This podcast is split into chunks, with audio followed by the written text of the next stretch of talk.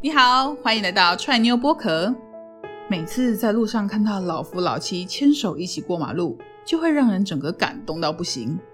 或是上车的时候，老先生总不忘先打开车门，帮老太太护着头，让老婆先上车。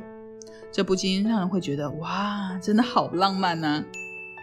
其实，婚姻幸福的秘诀，无非就是体贴。看似简单两个字，当初那份重视彼此的初心，往往也会随着时间过去而消失殆尽。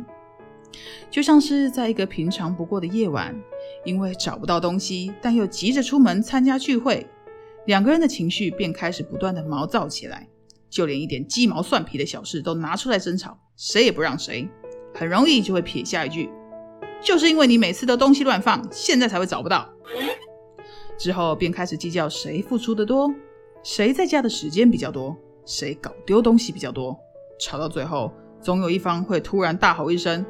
好啊，那你就自己去呀！砰的一声，转身甩门收场。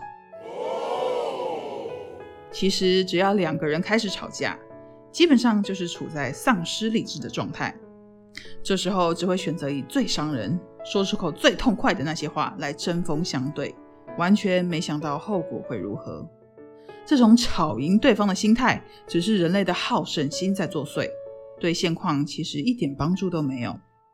所以，当我们遇到这种情况的时候，其实你只要说：“我们再一起找个五分钟。”如果真的还是找不到，我们就先不带，等之后回来我们再一起找，好不好？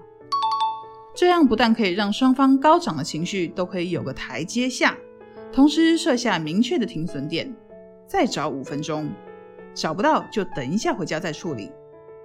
不过，要是回家之后对方还是暴气，气不不。那么就不如早早洗洗睡，隔天再来处理即可。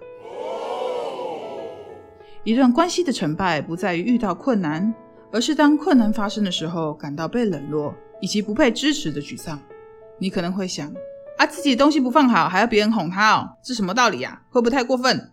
哎哎，先别冲动，先别冲动，因为当下与其纠结在东西的摆放与个人习惯的问题上。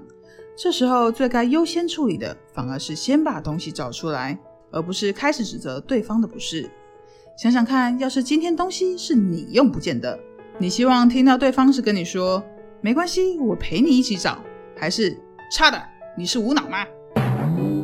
好，不知道你从今天的分享获得什么样的启发呢？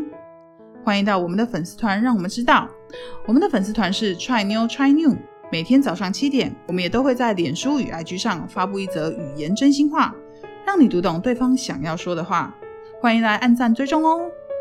谢谢你喜欢我们的频道，那我们就下期再见啦，拜拜。